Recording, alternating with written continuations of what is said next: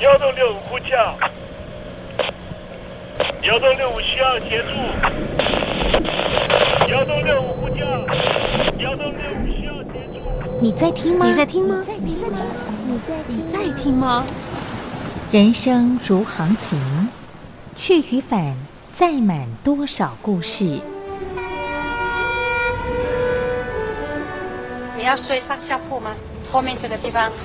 如果吵得太累的话，三天都没有洗澡，真的很累，地上就躺着就睡了。我有看到我父母亲，我现在是要去看父母亲的状况。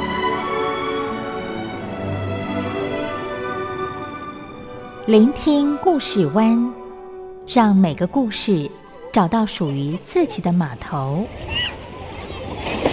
我到了那儿以后，我们就往妈妈家去。我一到那边，就感觉我妈妈已经她能够活活下来都不容易，我知道。他没他没跟我讲，我也不敢问，好好苦。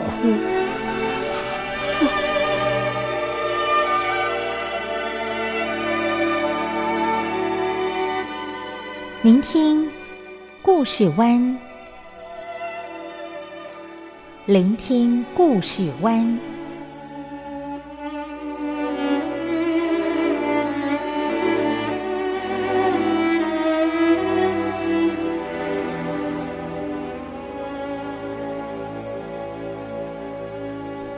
故事总有一个停泊的港湾。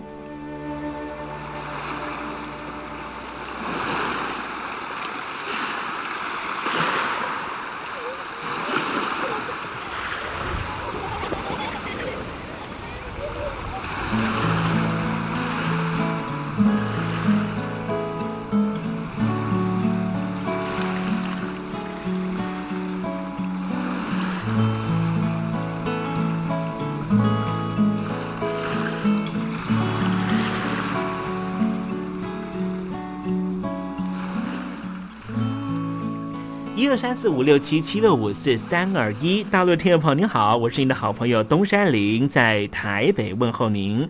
正在为您进行的栏目就是聆听故事湾，一二三四五六七七六五四三二一，全年无休，每天在空中为您服务。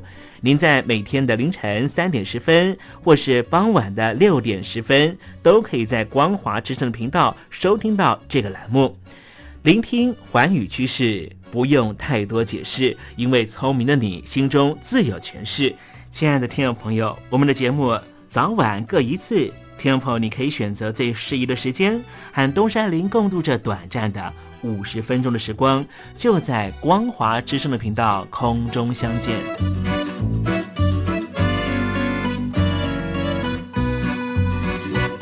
听众朋友，收听、聆听故事湾东山林的节目，到底能够听到什么样的内容呢？尤其啊，我们环宇全世界，焦点放到神州大陆啊，光是整个中国大陆呢，就有将近九千家不同的大大小小的电台了。我们的节目到底有什么不一样的地方呢？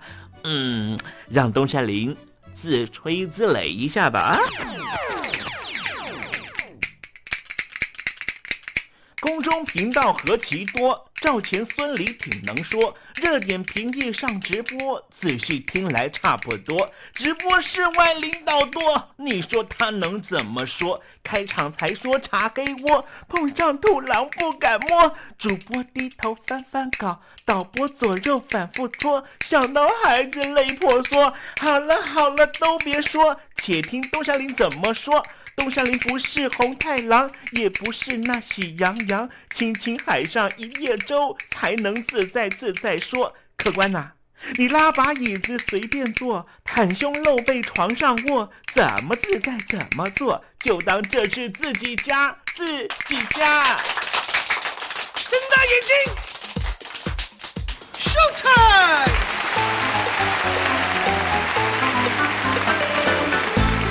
Hello，听众朋友，你好，我是你的好朋友东山林，在台北问候您。正在为您进行的栏目就是《聆听故事湾》啦。为什么节目的开场要这样的隆重呢？因为在凌晨三点钟的时候才进行我们的节目。听众朋友可能正在打瞌睡之中，或是呢在睡梦之中，所以呢要赶快把听众朋友呢让那瞌睡虫踢到九霄云外啦。听众朋友，今天的节目非常的精彩，千万不要错过喽。那么精彩的内容到底包含了什么呢？赶快让东山林为您报告。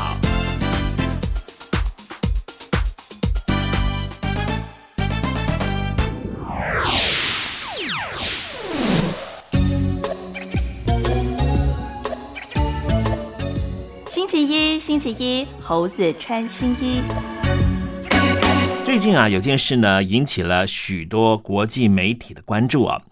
这件事情呢，就是呢，阿富汗的情报当局表示啊，有一个和恐怖组织有关的中国大陆的间谍小组啊，其中有十名的中国公民被捕，其中呢，至少两个人和神学士的武装分支哈卡尼网络有联系。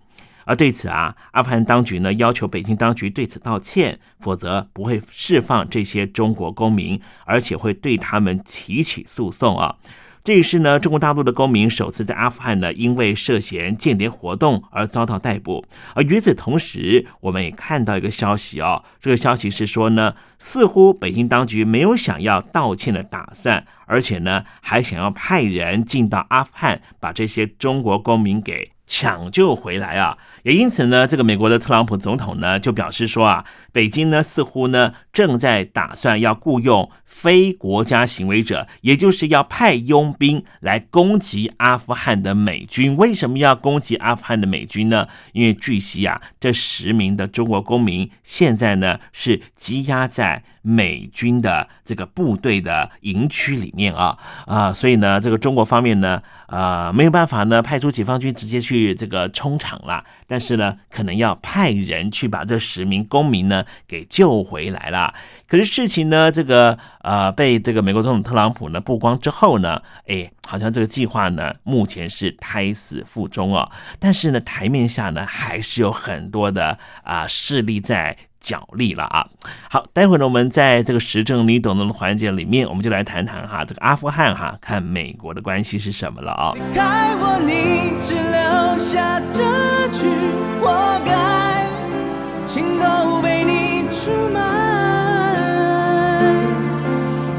相爱值得万众期待。海峡两岸的朋友，你好，我是刘允乐。不论你在哪里，不论你正在做什么，都要允许自己快乐哦。我的相爱值得万众期待。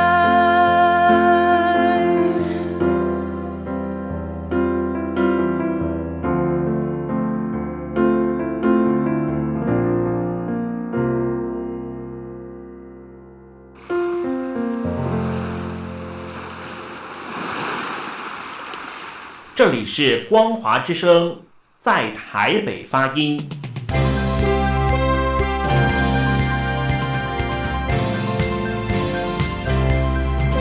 现在，请习近平同志讲话。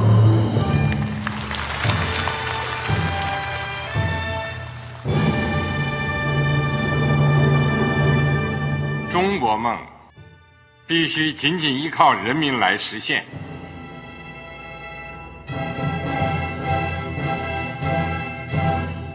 好国民得关心家事、国事、天下事。呃，谢谢发言人。我们注意到啊，现在那个外面有很多关于前中央政治局委员周永康的一些消息和报道。我不知道发言人对这个事情有没有什么可以呃透露、可以披露的？国家对于公事啊，不是什么东西都要公示的。我只能回答成这样了，你懂的。作为天津市来说，每年要偿还的这个。公路建设的贷款量有多大？哎，这个郝国民，这个偿还得回避时政敏感议题。因为他这个这个事儿，我就不好再说太细。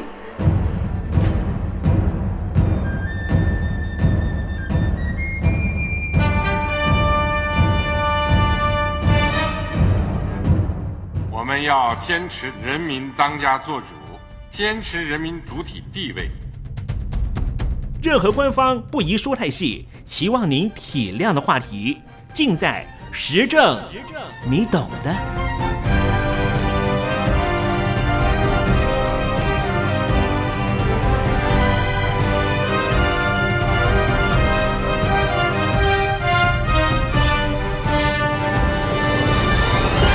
我只能回答这样了，你懂的。那些官方无法为您说太细的事情，就让东山林为您详细的说明白。天婆早上好，晚上好，正在为您进行的栏目就是聆听故事湾。此刻为您进行的环节就是时政，你懂的，一同关心焦点话题。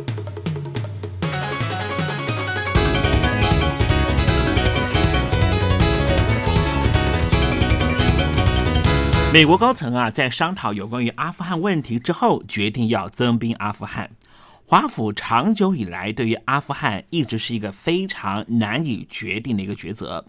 华府为了解决美军和阿富汗的联合军队和塔利班叛乱组织已经形成的对峙僵局，所以决定增兵三千五百人到阿富汗来参加相关任务。其实，从二零零九年以来，美国就没有再增兵阿富汗。而在现在的政府为什么会做这样的决定呢？今天就跟听众朋友详细的分析。两千零一年的九幺幺事件之后，美国对阿富汗塔利班政府发动战争。就在二零零一年年底，美国推翻了塔利班政权之后，又继续以军事力量介入阿富汗内政和军事领域。美军的任务是为了避免阿富汗成为国际恐怖组织的汇聚基地，因此才做相关的任务和安排。美军和北约部队在阿富汗执行的相关任务，最高峰曾经有十万多人投入。在二零一一年之后，美军和北约部队陆续从阿富汗撤军，但是仍旧保留部分军队协助喀布尔政府训练安全部队。而目前，美军在阿富汗的部队大约只有八千四百人，北约各国派驻的维和部队有五千人，但是美军和北约部队的伤亡人数却不断升高。另一方面，塔利班的势力则是不断壮大。美军增兵之后，能不能够削弱塔利班的原有势力？并且防止已经溃散的伊斯兰国在阿富汗重建基地，需要进一步的观察。值得研究的是，增兵阿富汗之后的美军对于南亚地区的安全局势将会带来新的挑战或是融景，仍旧是必须要进行讨论的焦点。美国从阿富汗撤出大部分部队之后，只留下了数千名军事顾问和安全部队来协助阿富汗训练本身的国防军。但是美军和阿富汗军的联盟组织始终和塔利班处于对抗局面。过去十多年来，美国在阿富汗耗费了超过一兆美元，美军死亡人数超过了两千四百多人，伤亡人数更是上万人。在美军的扶持之下，阿富汗的军队分别成立了阿富汗国民军和阿富汗空军，或是称为阿富汗国民军航空部队。国民军是中央政府主要的军事力量，建立了三十一个营级单位。空军则是有少量的飞机。阿富汗因为各部落多属于独立性质，因此美军也协助各部落训练民兵组织。阿富汗政府控制的多支民兵部队在国内非常的活跃，有些听命于中央政府，有些仍旧属于部落统治。其实很多的民兵部队对于中央政府和外国部队怀有敌意。他们之所以听从阿富汗中央政府的命令，主要的原因是可以获得中央政府的金钱援助以及美军的武器装备。可想而知，美军所建构出来的阿富汗国防安全部队非常松散，并没有纪律，实在没办法肩负。阿富汗本身的国家安全，因此阿富汗的多数安全部队和塔利班发生冲突的时候，仍旧需要美军从旁监督和协助，才能够执行完善的作战任务。值得顾虑的是，阿富汗南部最大部落普斯图族有很多的民兵部队，仍旧暗地的支持塔利班政权。这些民兵部队对于塔利班和盖达组织怀有好感。其他并非属于普斯图族的民兵部队也习惯于见风转舵、转换阵营、投向另外一个部落的事情常常发生。普斯图族是塔利班的主要支持者，对美军和现任的中央政府都怀有非常深的敌意，双方因此常常发生战斗冲突，造成阿富汗的安全部队非常大的损伤。美军驻扎在阿富汗各省份。而部分隶属于北约领导的坚定支持特派团，另有执行铲除基地组织和 IS 为任务目标的部队。美国驻阿富汗指挥官科尔森明确指出，增加数千名美军援军之后，将会打破目前和神学式组织的僵持局面，对美军掌控阿富汗政权有非常大的帮助。阿富汗目前的克布尔政府非常担心，白宫政府不愿意继续增援阿富汗的安全任务。一旦美军支援力道降低，阿富汗军的作战能力将会一蹶不振。美国前政府曾经承诺过阿富汗当局，一定会把阿富汗的军事训练的得以抵御外侮或内乱，才会考虑从阿富汗撤军。但是到目前来看，阿富汗多个省份仍旧被塔利班政权所占领，证明美军所训练出来的阿富汗军队根本没办法独撑大局。一旦美军撤手不管，将可能导致于塔利班势力再度卷土重来，而威胁到喀布尔政府。美军增兵阿富汗之后，可能会造成全新的挑战。美军在阿富汗战场已经超过十六年。这是美国史上耗时最久的一场战役，美国为此付出非常沉痛的伤亡代价。而增兵之后的美军是不是会继续的增加伤亡数字？恐怕会引发美国国内另外一波的反战浪潮，也就是川普政府可能要面对另外一个层次的政治挑战，尤其是阿富汗的南部、西部、东部。已经成为世界上最大的鸦片生产区。神学式组织不止控制了阿富汗境内种植罂粟花的区域，并且利用这些罂粟花制造出来的毒品谋求暴利。这些区域包括最不稳定的赫尔曼德省和神学式势力最为强大的堪达哈省。在赫尔曼德省，甚至拥有阿富汗全国最大的罂粟花种植面积。美军如果不能够有效的控制塔利班，阿富汗的毒品将会继续的危害全世界。而众所皆知的是，美国也是毒品全世界最大的消费国。当前美国在南亚地区的反恐政策有三项威胁：首先是 IS 对于美军和盟邦的威胁；第二就是。如何增强盟国对美国的信任问题？美国如果不能够守住阿富汗，会面临到立刻的两项威胁：阿富汗可能成为 IS 的新基地；巴基斯坦、印度等盟邦可能立即受到恐怖主义的威胁。俄罗斯在中东和南亚地区的力量扩张，已经威胁到美国的影响力。相对着，增兵阿富汗一来可以应应 IS 的威胁，更可以巩固美国在中亚和中东地区的定位。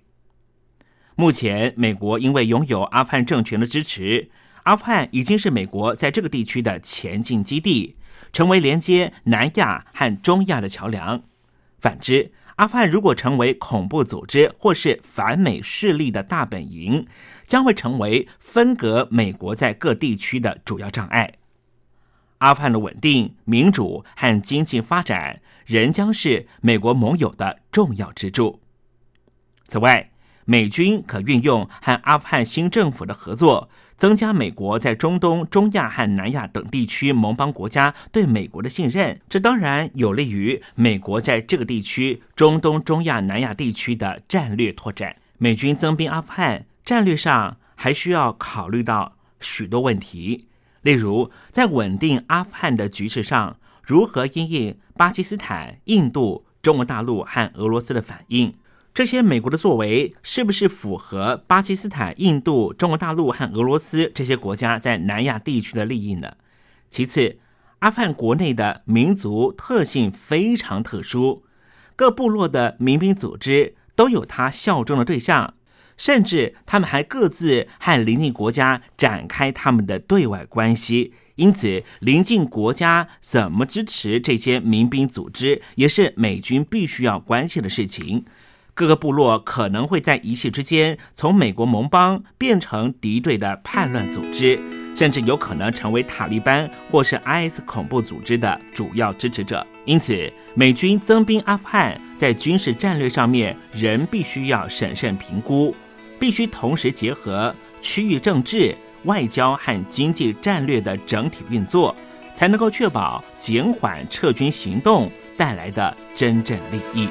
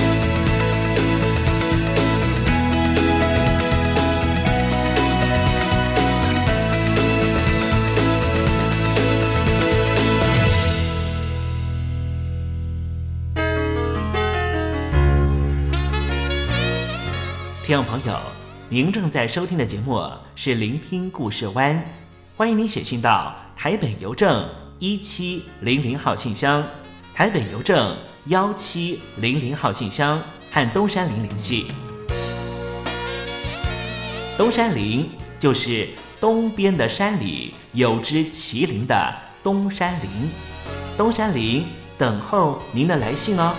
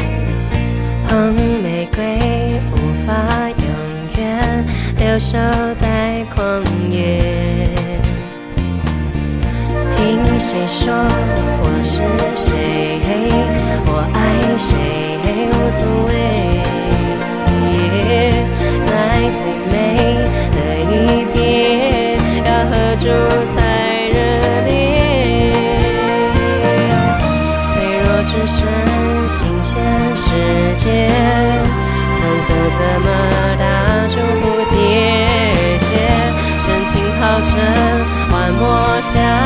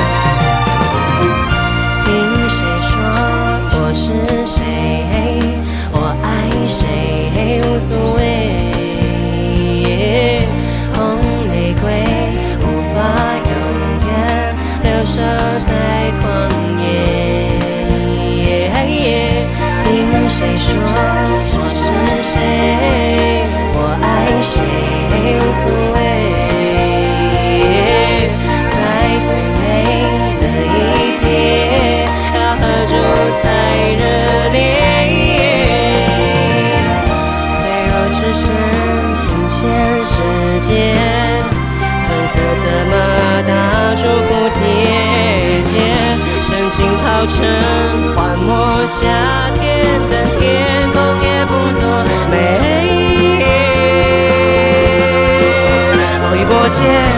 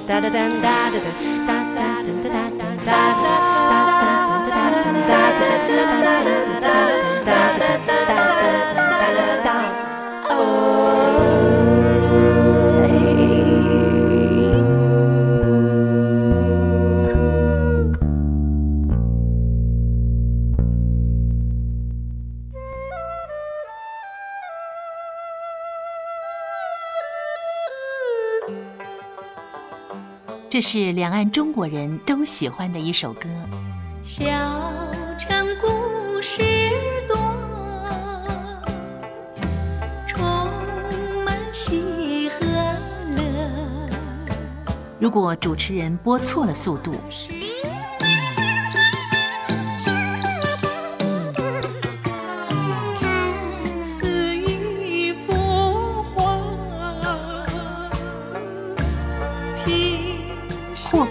或慢的走调歌曲，都不是听众喜欢的。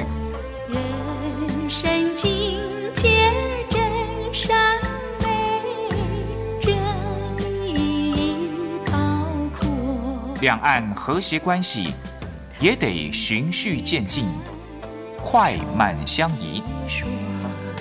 小城故事真不错，请。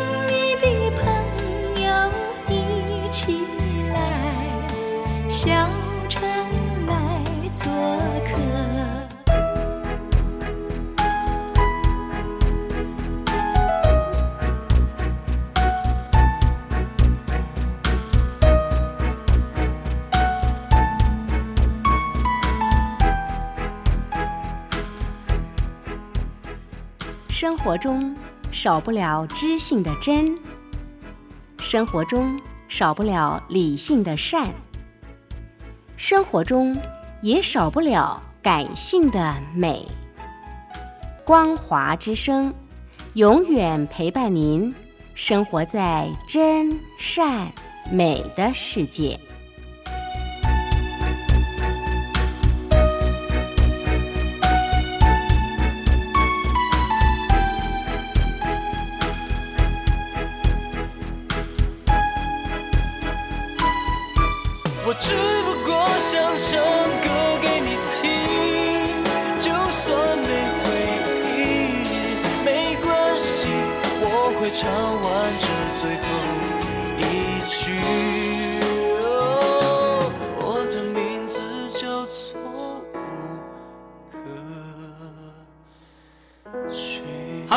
的听众朋友，你好，没错，我就是吴克群。不管你现在在做什么，不管你现在在哪里，吴克群和光华之声在台北问候你。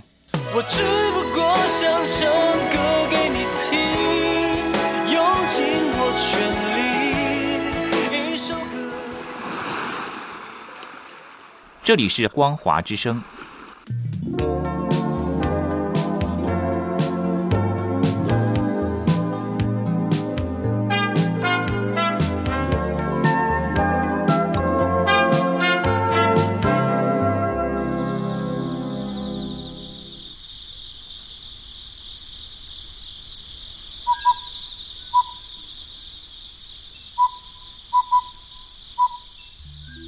文学有着教化怡情的作用。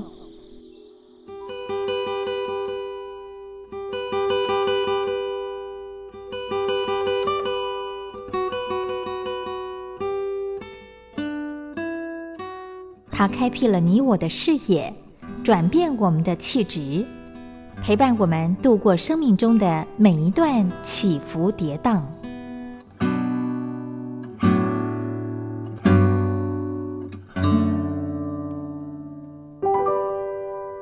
东山林邀请您一同进入文学星空。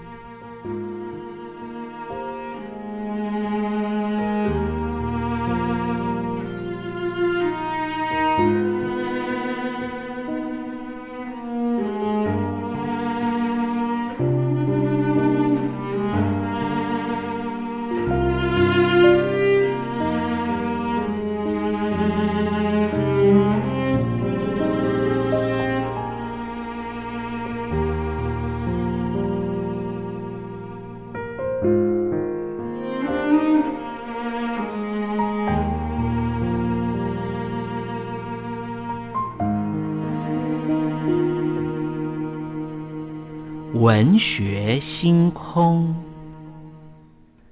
文学带给我们的不是抽象艰涩的僵化信条，而是活生生的生命经验。听众朋友您好，我是东山林，跟着我一起推开作家的人生画卷，试着找出属于我们自己的人生启示吧。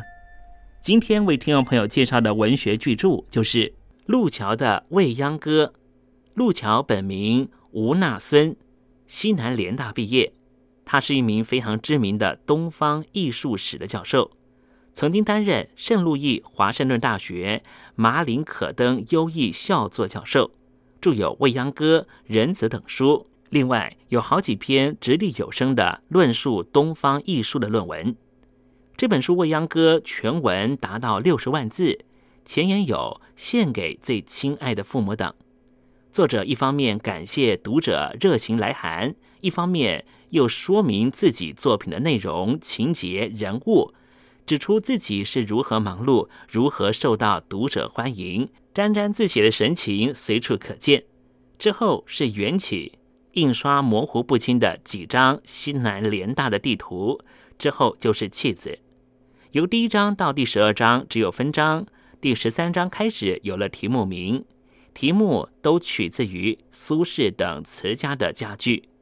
故事正文结束后有尾声谢词，出版后记及散名舞曲。整部书深受章回小说的影响，也具有通俗言情小说的味道。这本书写于一九四五年，作者二十六岁的时候。故事主要描写的是中国在战乱人贫的时代。一群不食人间烟火的大学生在大后方发生的校园情感故事。《未央歌》因为早期畅销，形成口碑，也几乎成为必读作品。西南联大曾经有坚强师资和优异的学生，不免令人对他们过去的种种有着相当强的好奇。这部作品事实上夹杂许多滥情和无谓的伤感，思想观念也相当笨拙。天真浪漫的味道也使人感觉矫揉做作。大学生在这个普及教育的时代，已经不是尊贵的族群，他们的生活形态、思考方式也大不同于未央歌的年代。读者们对于文学技巧、视野都已经增进许多。如此一厢情愿的故事，读来令学子们感动。正如《红楼梦》一样，这本书大部分的章节内容都已经成为文学院教授写论文得学位、逞博学的工具。青少年能够读完它，已经是凤毛麟角，更何况能够受其感动，得到启示。而未央哥的文学成就和《红楼梦》当然是不能相较的。人子是路桥写的另外一本书，和未央哥的写作时间相差了三十年，是作者任教于华盛顿大学的时候，应高信香先生之情所写的。内容包含了许多东方色彩的寓言，故事性很强，文字不愠不火，颇具功力，但是一贯有着浪漫的情调。路桥颇自以为出入儒道佛的思想，这类作品。不能说不受到印度宗教的影响很大，许多寓言熟知佛法者都有似曾相识的感觉。全书也带有印度诗人戈尔泰诗文的气味，所以有人认为未央歌和仁子最大的成就在于文字。作者路桥这种浅白流畅、温暖灵动的文字，成熟又优美，一点都没有恶性西化和浮夸叫嚣的通病。作者和同一时代具有忧国忧民的作家方向不同，单立于美境和情境的塑造。一方面可能是作者没有扎根于中国，常年生活在海外；一方面恐怕是性格使然。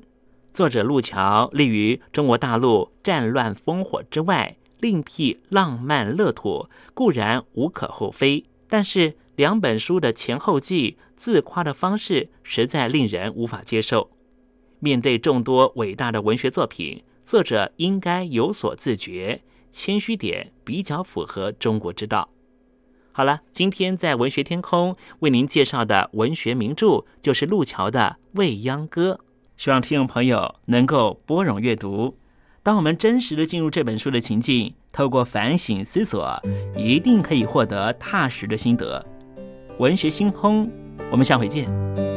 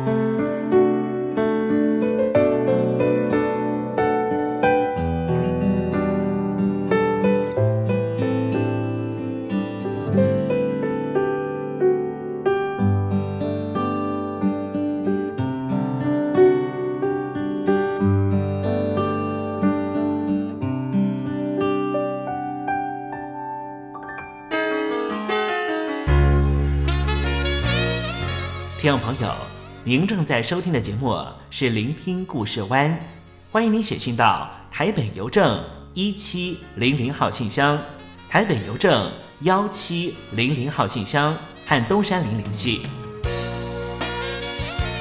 东山林就是东边的山里有只麒麟的东山林，东山林等候您的来信哦。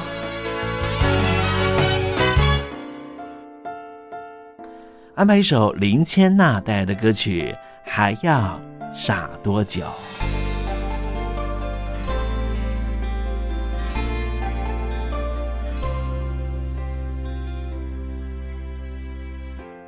离开没有说再见，问归期，像是预言。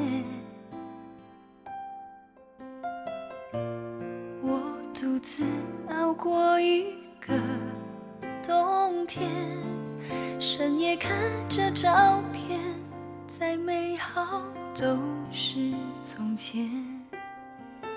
你在感情中冒险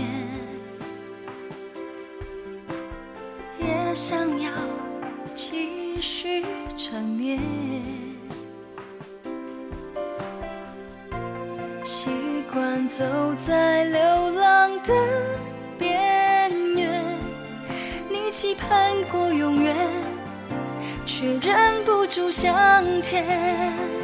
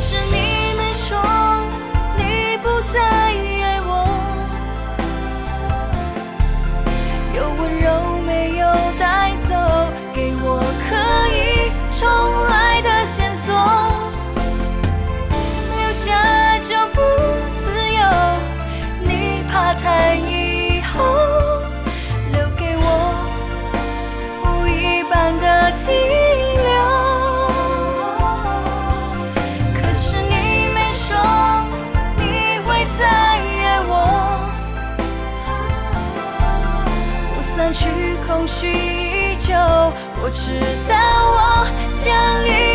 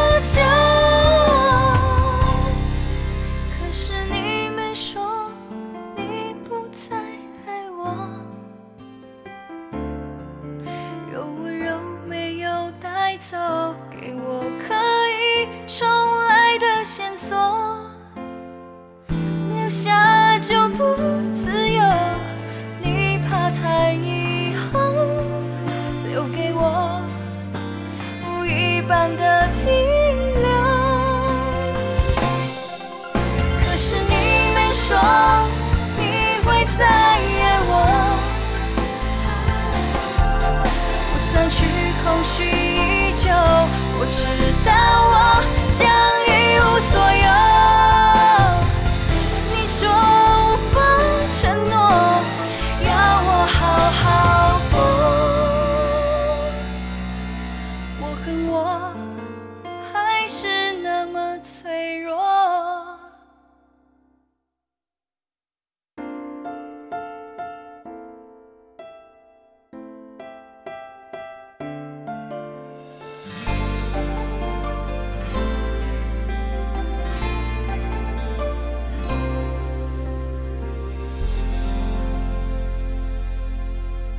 真心要甲你作伴，天涯海角，我是你的人。爱就是三更暝半，有你疼惜我，窗外风雨我拢会惊。福建的朋友你好，我是甲你做伙的黄一玲。人海茫茫。不管你在什么所在，一玲提醒你，拢爱炸着 radio，因为光华之声永远带你啪啪走哦。我甜蜜的梦，因为你来作伴。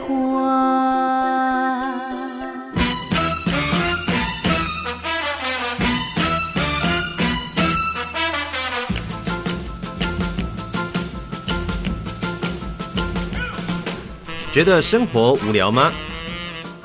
觉得日子无趣吗？给您专业的两岸政治国际新闻，给您精彩的生活娱乐医疗休闲，您要的生活即时信息都在光华之声。贴近光华之声，丰富您美丽幸福的人生。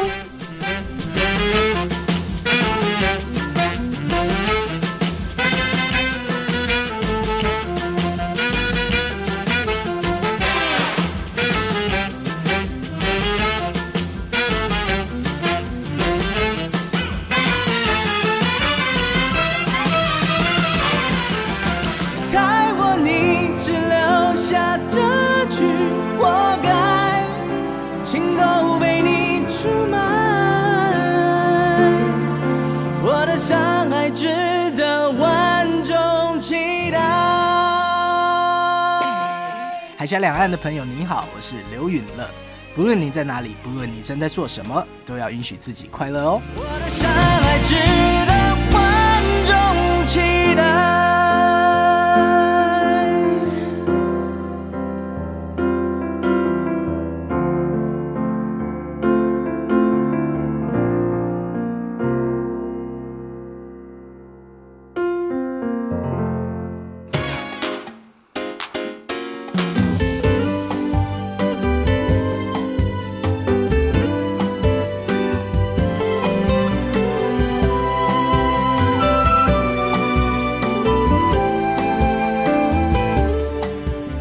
时间又到了要说再见的时刻。无论今天东山林给了你什么样的情绪延伸，再见总是要说出口的。但是，我最亲爱的小伙伴，你知道吗？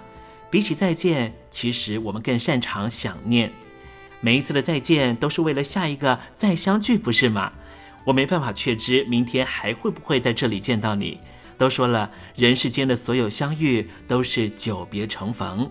不管说再见之后，你会遭遇什么人，会见到什么样的风景。如果你愿意的话，东山林每天都在这里等你。再请您和我分享你的一路精彩，好吗？再见了，我最亲爱的你，我们不见不散，拜拜。